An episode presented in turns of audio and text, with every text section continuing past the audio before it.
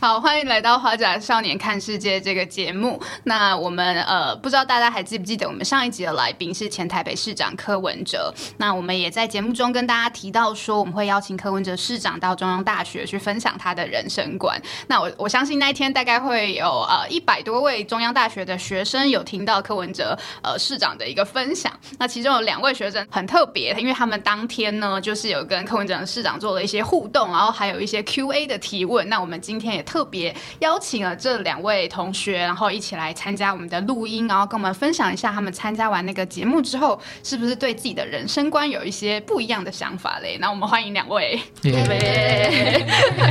那呃，我们是有一位男生，一位女生。那我们先请那个义军来介绍自己好了。好，Hello，大家好，我是来自屏东的义军。那从大学的时候我就就读中央大学，那目前是。继续在中央大学读硕士，那目前是硕二，即将写论文毕业的学生。那因为我本身是屏东人，那目前我隔壁坐就是 跟我有最大城乡差距的玉祥。Hello，大家好，我是玉祥。对，然后我是台北人，就是我从小到大都住在台北。然后我现在也是中央大学的学生，我同时担任就是中央大学的学生会长。那很开心那天有机会可以跟柯文哲一起来做一些对谈，这样子。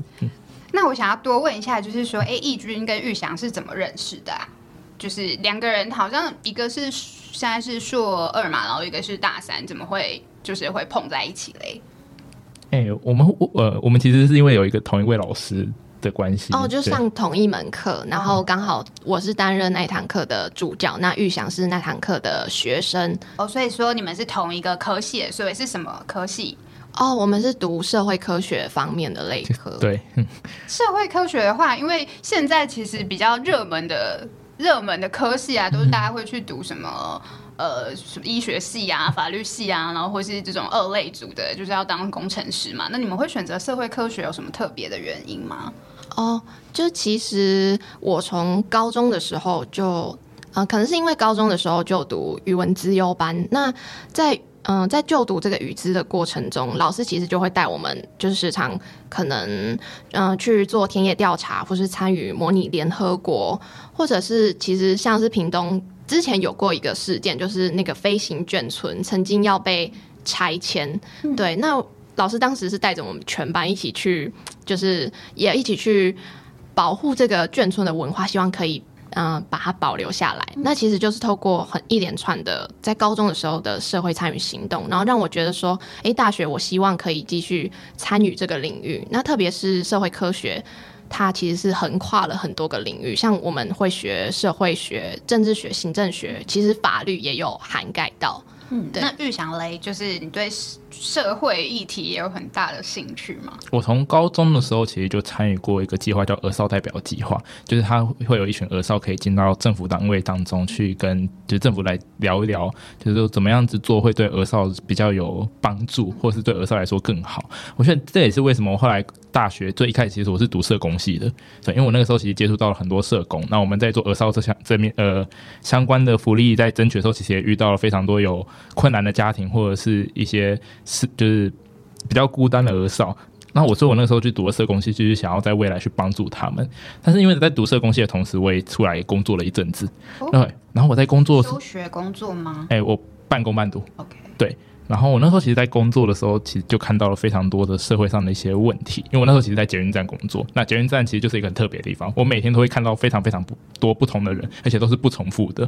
那我那时候就在思考，这些人他们做的行为背后原因是什么东西？为什么他们会做出这样的行为？为什么他们每天会来搭捷运，而不是选择去开车或者去去搭公车？为什么会选择捷运，或者是七伴同行，或者自己来这样子？然后我后来就觉得。如果呃单就读社工这件事情的话，我或或许在未来可以去帮助人们，可是我没有办法去解决他们背后的问题是什么。这就是为什么我后来去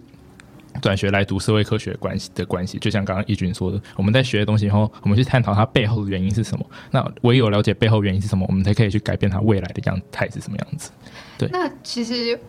就是借由你们分享啊，我们其实就可以带到柯文哲医生那一天的演讲，就是他在讲他的人生观嘛。他其实从事呃，他说他的履历只有两个两，只要解两件事就好了。第一个就是台大医院的医师，而且是很厉害的医师，他有特别强调。然后还有就是这个台大的台北市长，那未来会不会再加其他是不知道了。那呃，就是在当然呃，当台大医师那么长的时间，对他在。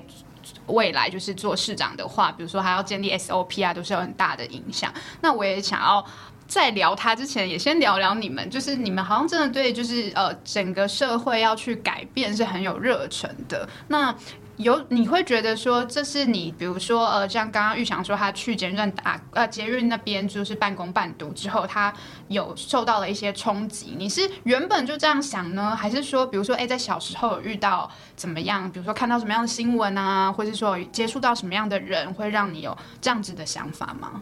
好，嗯，其实是我跟玉祥其实家里都是公务人员的背景，我们的家长，那特别是我的。爸爸是做警察的，就是从小我就觉得说，嗯，因为爸爸其实是早出晚归，很辛苦的工作，但是我会觉得说，我的爸爸是警察，然后在外面当人民的保姆是一件很帅的事，对，就是为他感到骄傲。对，那从小我就会觉得说，哎，保护人民或是帮助有需要的人，好像是一件。嗯，很伟大的事，或者是很快乐的事。那我希望我将来也可以成为像他一样的人。嗯，所以就更有意愿去了解这样社会相关的议。对，我觉得可能要先了解社会是什么样貌，那他们有什么问题，有什么困难，我们才能够就是对症下药。那到现在，因为可能你也算是快要毕毕业了，比起哎，我不知道预想要不要念研究所了，对。但是呃，你有特别，比如说毕业的时候想要。呃，因为社会的问题很多嘛，那我们有儿少相关的问题，然后我们有平权相关的问题，或者甚至有国家主权或者什么转型正义的问题，你有特别想要就是朝什么样的方向去努力吗？哦，嗯，因为其实像我们刚刚前面有说到，我们读的类科是社会科学的。那其实，在我们系上还有一个特点，就是其实它特别有面向族群的方向。那这个族群它是客家族群，对。那其实我们系其实有点特别，它是为了类似族群政治，或是为了族群的需求应运而生一个很新兴的科系。那嗯，在就读这个科系之后，我会觉得。因为有直接就近观察嘛，然后再加上，其实我毕业前就是去年，我有先进入职场，就是我想知道，在我毕业的时候，我应该要具备什么样的能力，我才可以顺利的跟这个职场接轨。那所以我就先到像嗯，我们桃园其实八月的时候要有一个世界客家博览会，这是今年那。我在去年的时候就有先到世界客家博览会，跟就是它是一个政府的标案，对，那就有跟就是桃园市各个政府的单位就是做就一起工作过一一段时间。你的方向会比较明确一点，对吗？对对对。那其实这个问题，其实我想延伸到一件事，就是很多人现在会说大学不是职业训练所，嗯，是。可是，嗯，在当我真正认真去工作之后，我会觉得，那如果大学不是职业。训练所，那我又应该要在什么时候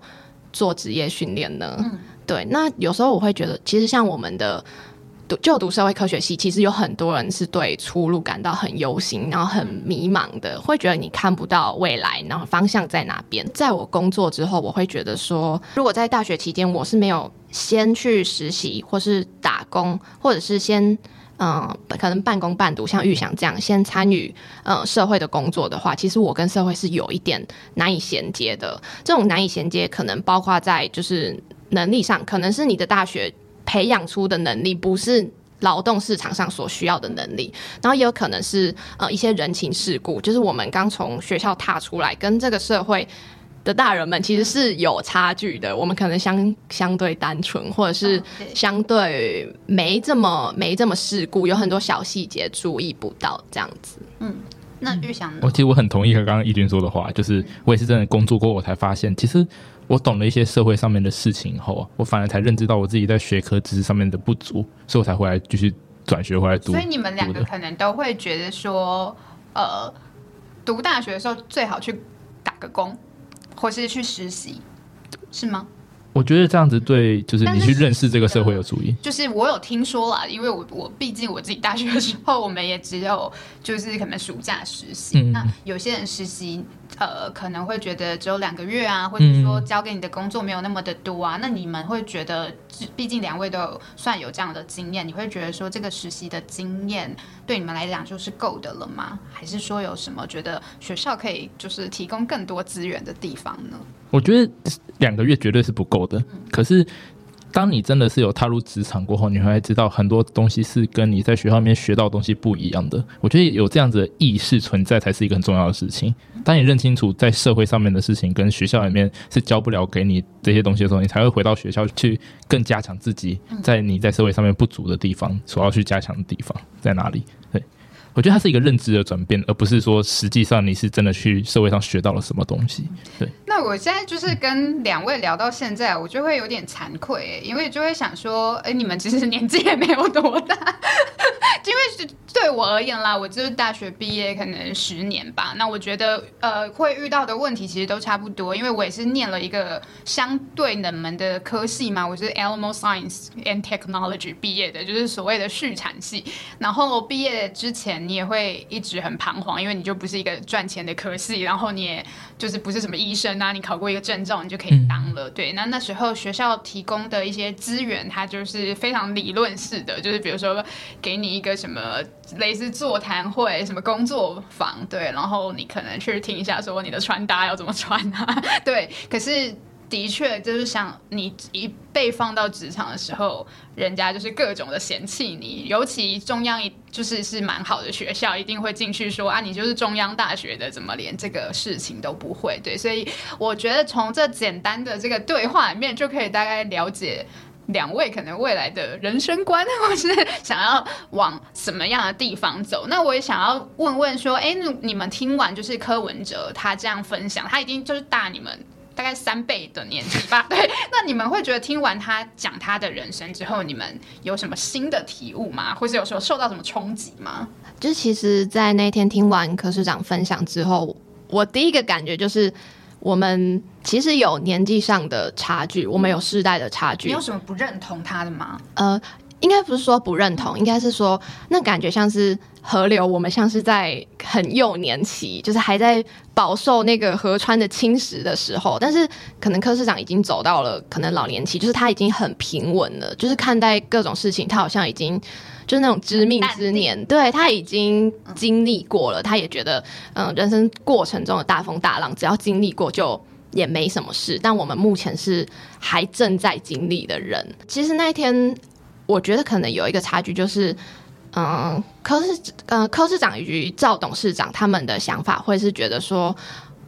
可能我们出社会要先，只要勉强能糊一口饭吃，那至少。你就不是最差的，但是像我们可能会在这个竞争的社会中，我们会觉得我们现在是这样，那还能不能更好？嗯，就例如说像，呃，其实当天我提的一个问题就是，其实文组的目前就是面临就是低薪，但是高房贷，就是整个社会环境其实很不利于文组生存跟就业的。但是，嗯，可能柯市长跟赵董事长会觉得说，其实文组也是就是行行出状元。不要因为你是文主，你就觉得对自己悲观或是什么。就是他也觉得某一些大老板也是文主出身的，对。但是其实就概率来讲，其实那样子的人是属于很少的，对。除非你是文组里面非常非常优秀的天时地利人和，再加上你有人脉或是祖上有德吧，就是历 对好几代的资产累积下来，才能让你在这个社会中能够撑过去。其实像中央大学是一个理工科系很多的学校嘛，那其实像我们学校有很多可以进台积电的学生。那我之前有听过他们分享说，那他们进台积电其实最基本的薪水就是七万起跳。对他们就是年薪会百万了。对，那通常加个班什么，可能一个月就直接超过十一万了。这是刚进去的新鲜人哦。可是文组，我们文组如果嗯，可能做一般的。可能约聘雇人员或者是一般的行政人员，其实最可能也差不多就是四五万。就是像我目前身边的朋友刚一出社会，大概就是这个价嘛，不会更高。那目前对我们的人生规划，可能最有保障的其实是公务员这个行业。但是七万这个薪水，可能要也要等到你可能第七职等、第八职等。对，那你即便再厉害一次，就考上了高考，就直接六职等进去，你其实薪水还是跟别人比，就是落差了一大截。对，这也是为什么我们身为文主神会特别忧虑我们的未来。那哎，我跟听众朋友解释一下，因为义军当天其实跟玉祥他们两个人都有跟就是柯文哲市长，然后还有当天那个时报出版社的赵正明董事长做了一个对谈。那义军的问题呢，其实当天我听起来好像你的问题是说文组呃的出路好像就是会比较局限一点。那但是我现在会有一个困惑是说，呃，因为你现在是在谈到薪水的部分嘛，那你会有预期说你是希望这个薪水呢是可以跟这个什么台积电比拟吗？就是这个问题的背后，你有特别想要得到答案的方向吗？我觉得应该不是说跟谁比，而是嗯，希望可以给我们一个跟别人、跟所有人在一起。竞争的过程中，但是我们至少是不落于人后的水准。嗯，对，不要让我们一出社会就显得如此弱势。这是我们一开始就已经落差那么多，那经过十年、二十年呢？对，这是不是在告诉我们的努力是无效的？那如果一个社会不能通过努力去翻转你的阶级，或是往更好的地方去，那为什么我们还要努力？这也是为什么就是现在很多就是国家会有什么年轻人躺平的这种问题，或者是什么安静离职？对对对，安静离职这样子。所以，如果是玉想要回答这个问题，因为你也是文组的嘛，所以你会觉得，假设如果是你要回答这个问题，你会觉得怎么样的改变会对这些文组的同学会有帮助？其实我一直觉得这是一个。整个台湾社会风气上的问题，就是我们其实，在网络上很常看到一种是文主无用论的评论，就是说，你今天如果读了文主，那你的未来可能就被局限于此。可是。文组的未来发展，其实很多时候并不亚于低组的学生。国家在发展上面一定会有需要很多政策上面的规划，或者是很多文组的地方可以去做耕耘的。如果我们今天没有办法去尊重这些人的专业，那自然我们国家的待遇上面，或者是在大环境上面对他们的一些评价就不会高。所以，我们其实是在追求实质上的平等。如果大家都可以在同样的地方开始往上走，那当然之后未来在如何就是看个人造化。可是，当大家都有一个同样的平等、同样的起点的时候，彼此之间的友善程度应该会提高非常多。嗯嗯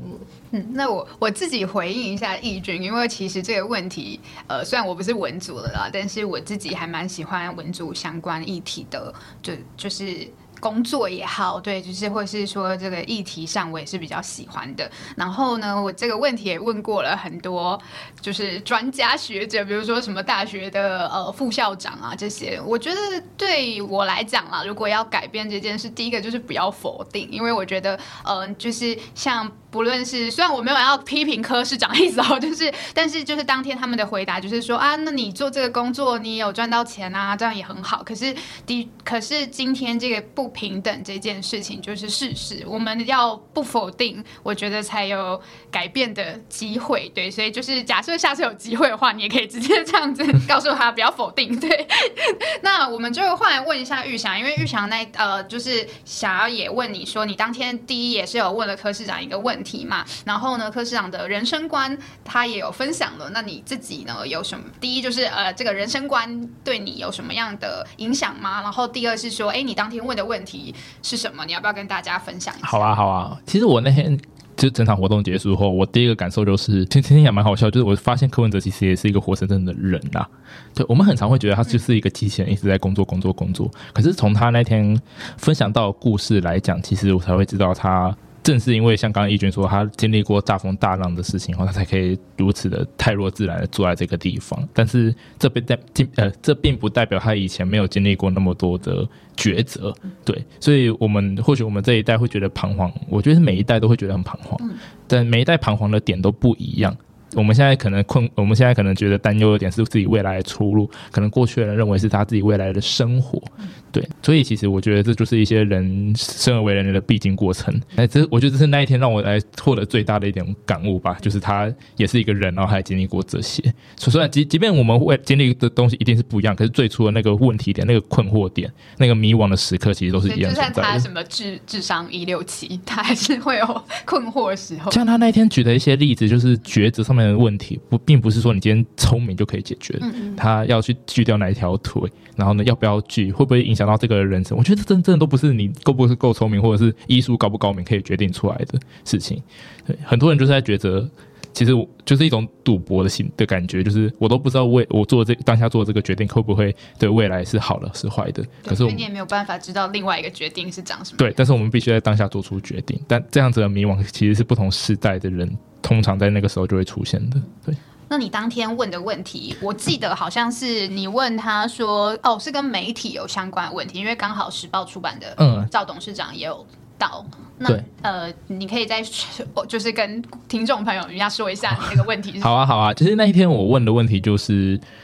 有关于媒体素养的问题，因为我们其实都可以知道，媒体一定具有它的立场。对，那立场会改变一个媒体在报道一件事情的面向，可是。过去的媒体其实是在告诉人民什么叫做真实的事情，在面对这样子的转变，我们就会应运而生，就是目前很多人都要拥有媒体素养的能力，去判断媒体给予他的资给我们的资讯是正确的还是是错误的，是偏颇的还是全观的。对，那我就很好，那天就很好奇，就是市长对于媒体素养这件事情他的看法是什么？然后比较特别就是在对于董事长他是一个媒体人的角度来看，他们要他要他要怎么看待民众的媒体素养，以及他们作为一个媒体人在传播这些讯息的时候，他们的看法是什么？这是我那天问他们的问题。嗯、那你觉得，就是因为像时报出版的呃董事长赵正明呢，嗯他其实就是那个工商时报出身的，对，所以他是一位媒体人。那你觉得，就是这位老媒体人，现在出版人，他有回答到你的问题吗？还是觉得柯市长回答的比较好？哎、我觉得董事长那边比较有让我有一种不同的想法，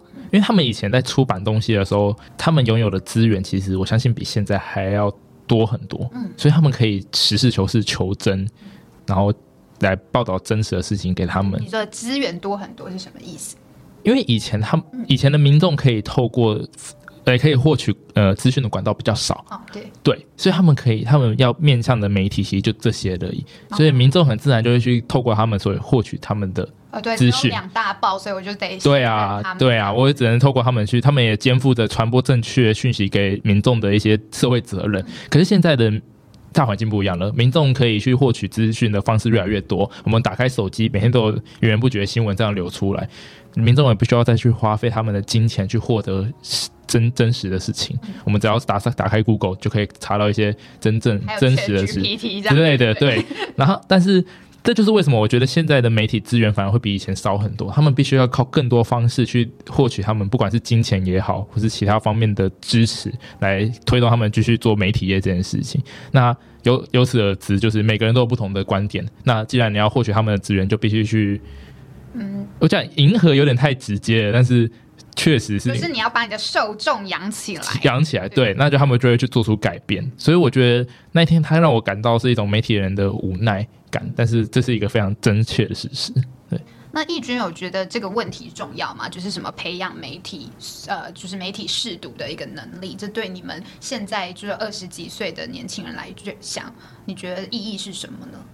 哦，我其实觉得这个问题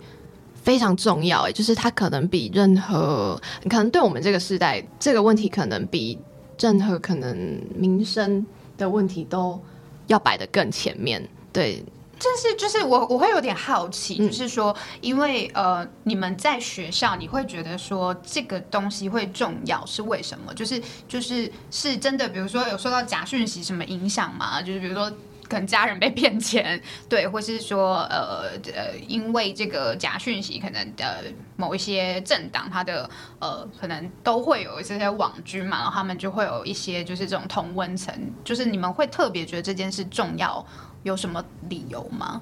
嗯，因为资讯我们获得的资讯正不正确，就会影响我们做的决定。就无论是可能我们去投票的时候，或者是在做我们未来人生选择的时候，然后可能包括你选个课，这课好不好，凉不凉，老师怎么样，这些都会受影响。从最小的事情到最大的事情，那所以如果现在的人不具备就是媒体试读的能力，或是去识破媒体框架的能力，我觉得很难在就是资讯爆炸的社会。拥有自己独立的思考，然后找到你自己认为最正确的选择。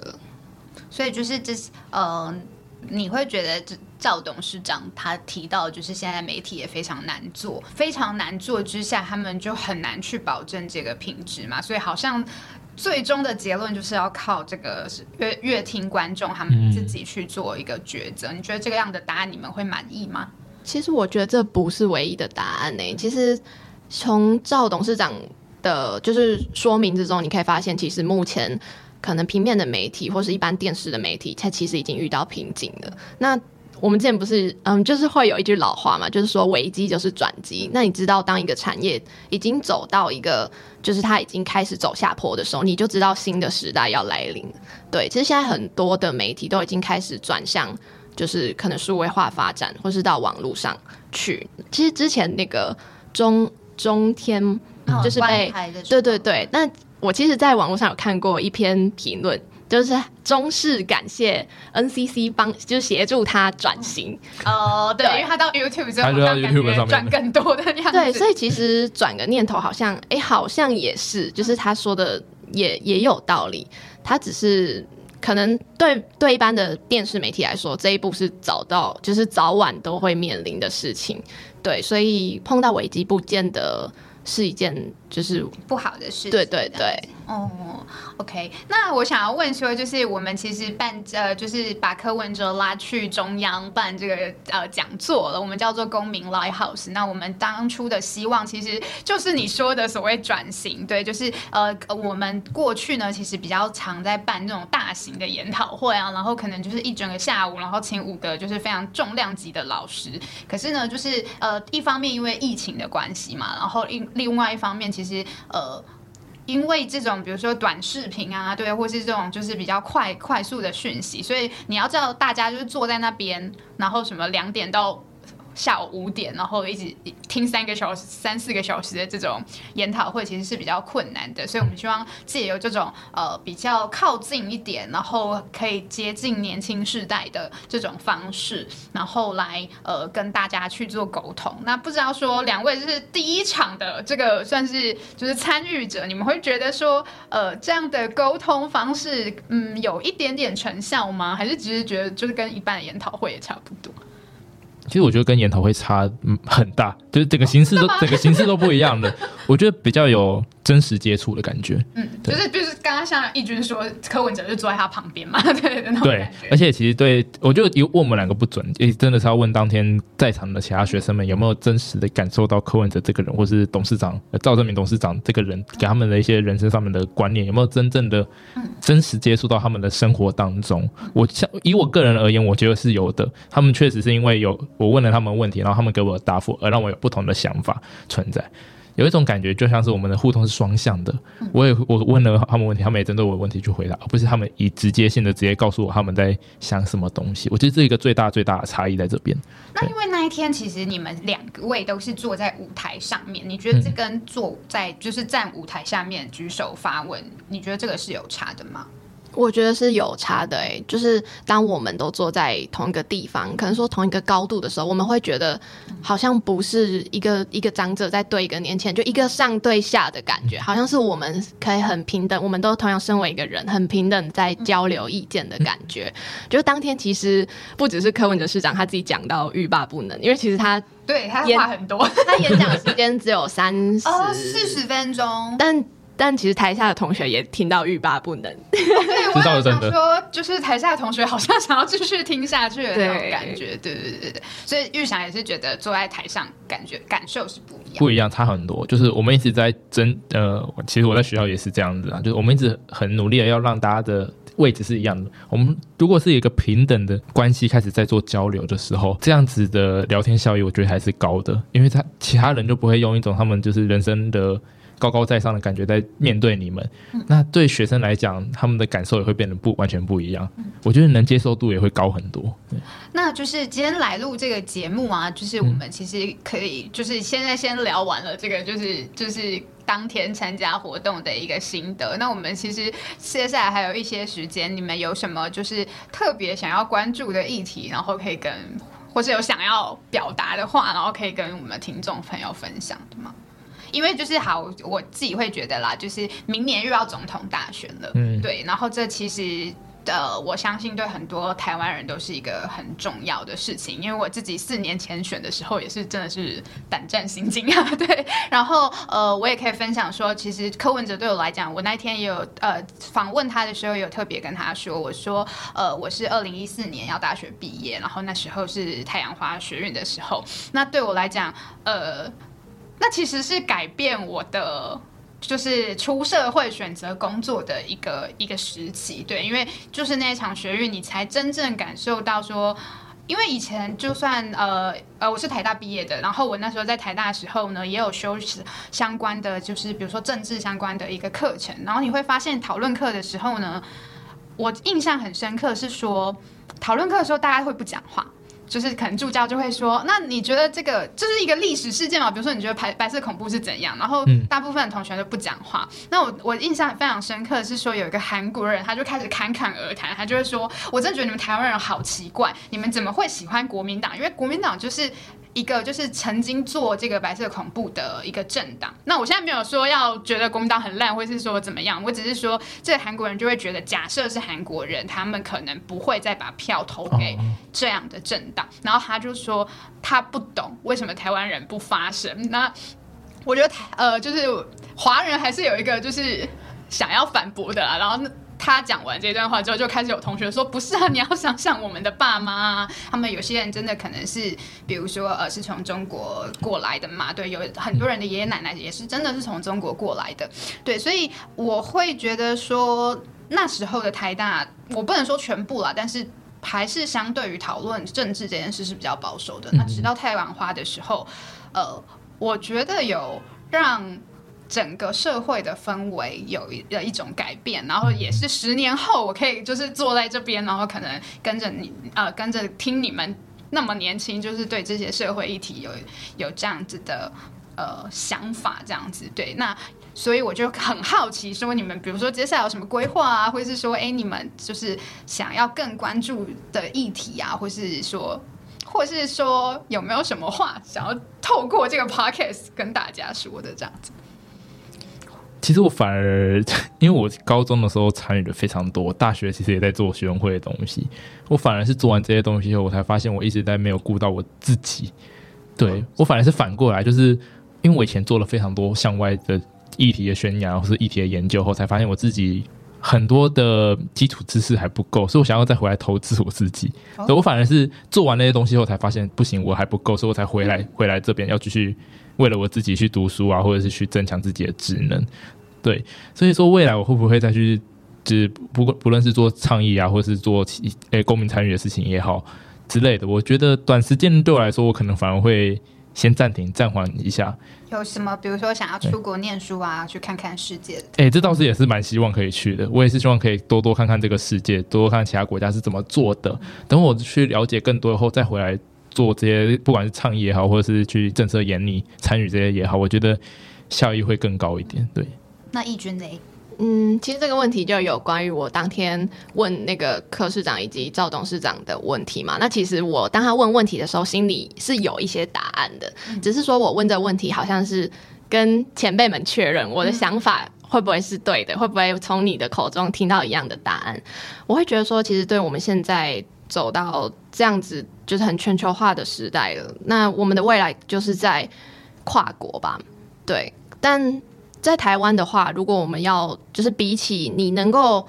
讲多种语言，我们好像又比不上东南亚的国家。那比如说，嗯，可能呃交流的能力，或者是说在国际地位这种。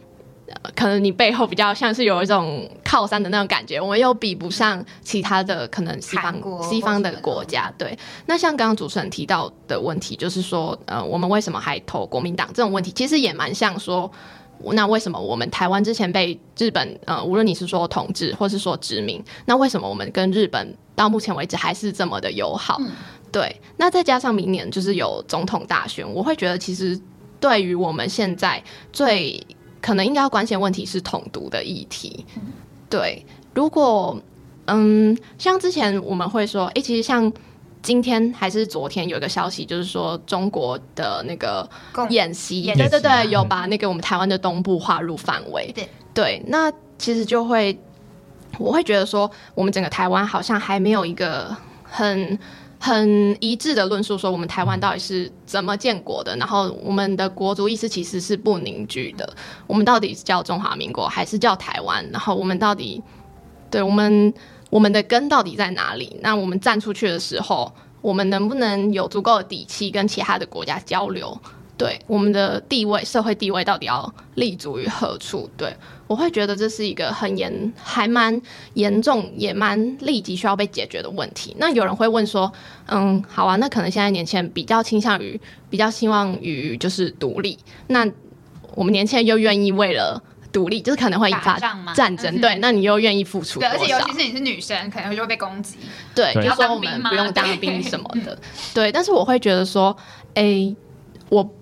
嗯，不见得所有人都不愿意去流血，然后换换我们是一个独立的国家这件事，而是国家对于国防的规划，就是真的打起来的时候，你的策略是什么？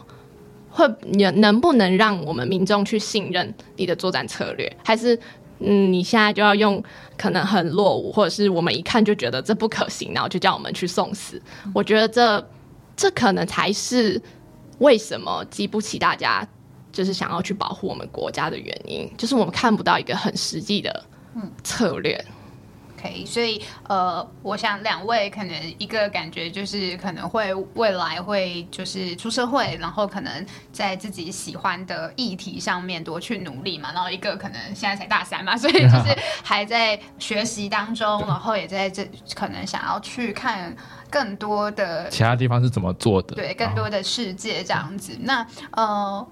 我就是今天可能就是我们。我自己也收获很多，对，因为就是会很想要知道说，哎，可能大学毕业也十年，很想很很害怕变成就是自己二十岁之后讨厌的那种什么哦，三十岁阿姨怎么讲这种 讲这种话，对，所以我觉得可以多跟大家就是哎聊聊天啊，知道现在的就是比较年轻的人在想什么，我觉得是一件很好的事情。对，那最后问大问两位一个问题哈，就是说假设呢，呃，接下来还有机会跟这些就是呃。花甲的这种学者啊，或是名人啊去做交流的话，你们有没有什么脑中闪过的第一人选？我们三二一，你们两个一起讲。好，没关系，我就是大概三二一，侯友谊。一群一群呆住。侯友谊为什么？因为他呃，在我们就是很多民众的眼中，他可能也是一位在市政上面有一些耕耘的人，就是他有在做，就是我我我其实我们没有很我没有很了解，就是他这些是媒体渲染出来的，或者是他真的有在实事求是在做事。可是他的做事方法其实跟柯文哲是完全不一样的感觉，对。柯文哲可能就是非常的压力非常强度非常大，可是那侯友谊给人就是给他们下面的人们的感觉，八面玲珑嘛。诶、就是比较柔和，或者是比较没有强强度那么大，可是他们做出来的结果是一样的，所以我就会想知道他们之间之间的差别是什么。对我们现在很多政治人物都有想要做事的心，但是他们每个人的做法都不一样。那如何用不同的做法达到相同的效果，就是我很好奇的地方。对，OK，那义军想好了吗？玉祥帮你拖了一点时间，还是没有？其实我 其实就是柯文哲，就已经见过了的。坦白讲，我刚刚如果真的要问这个问题，我也是想要柯文哲。对，哦，所以就是是因为，哎，听了他的人生观之后，还要更想了解他吗？还是说，其实就是呃，不论如何，就是就是他。如果今天就是问到这个问题的时候，就会第一个想对想到柯文哲。对，第一个想到的答案是他。因为他我们以前会常说一个政治人物，他有不同的面相，他可能是魅力型的领袖，或者是之类的领袖之类。那他其实就是在转型当中又有不同特质的一个领袖存在。对他可能就很像是以前的宋楚瑜的那种感觉一样。对，那他们每个人做事方向是怎么样不一样？他他个人有没有在意识到他自己的转型内容是什么？我其实我也很好奇。对，那好，就是呃，今天很开心，就是这个花甲少年看世界第一次坐在我对面的人比我还要年轻。然后，哦虽然这是我的第一次，但是我很呃希望还有更多的机会可以访问，就是这种比如就是二十几岁年轻的感。那我们今天谢谢呃义军跟玉祥，谢谢你们两位，谢谢